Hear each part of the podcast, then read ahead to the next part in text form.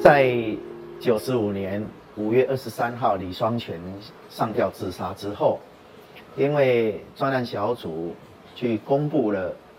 这个李双全投资股票失利要诈领保险金的这个错误讯息，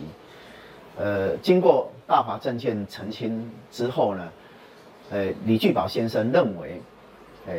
李双全是被检察官逼死的，所以他就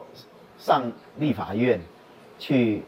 呃，堵当时的行政院院长，希望检察官能够还我儿子来。可是，呃，李双全都上吊自杀了，为什么有办法来还你儿子呢？所以，呃，在当时呢，专案小组我们看到的策略就是锁定，呃，李双全就是破坏铁轨的主谋。那因为畏罪自杀，所以，哎，不用还你儿子来。假如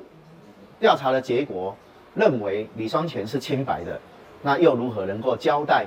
哎，李聚宝先生要求检察官还我儿子来的这个诉求呢？